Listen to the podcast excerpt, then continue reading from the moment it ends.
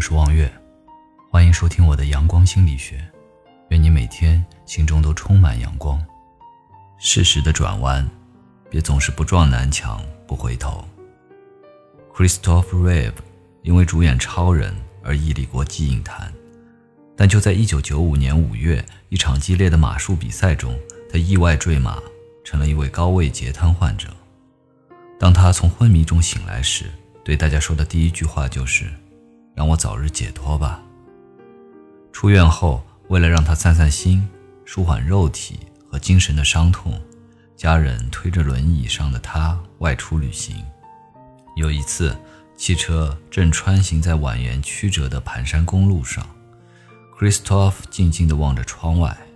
他发现，每当车子即将行驶到无路的关头时，路边都会出现一块交通指示牌：“前方转弯。”而转弯之后，前方又是柳暗花明，豁然开朗。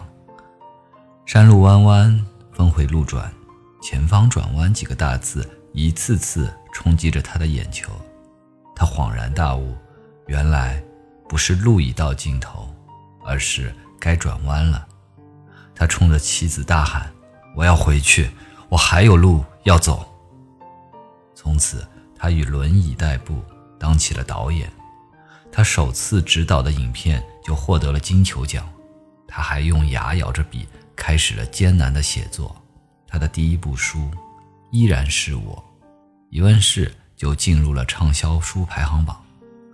同时，他创立了一所瘫痪病人教育资源中心。他还四处奔走，为残疾人的福利事业筹募善款。美国《时代周刊》曾以“十年来他依然是超人”为题报道了 christopher rev 的事迹。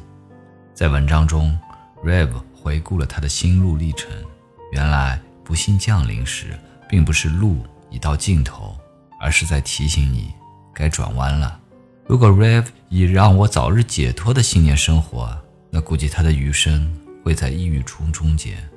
遗憾的是，这个世上。又缺少了一个好演员，当然，这只是如果。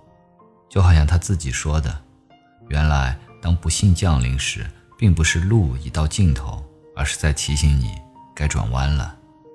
当前面已是死胡同了，为什么不选择退一步呢？给自己找一个休憩的地方。当自己重新燃起了信念之火，那我们又可以开辟一条新的道路。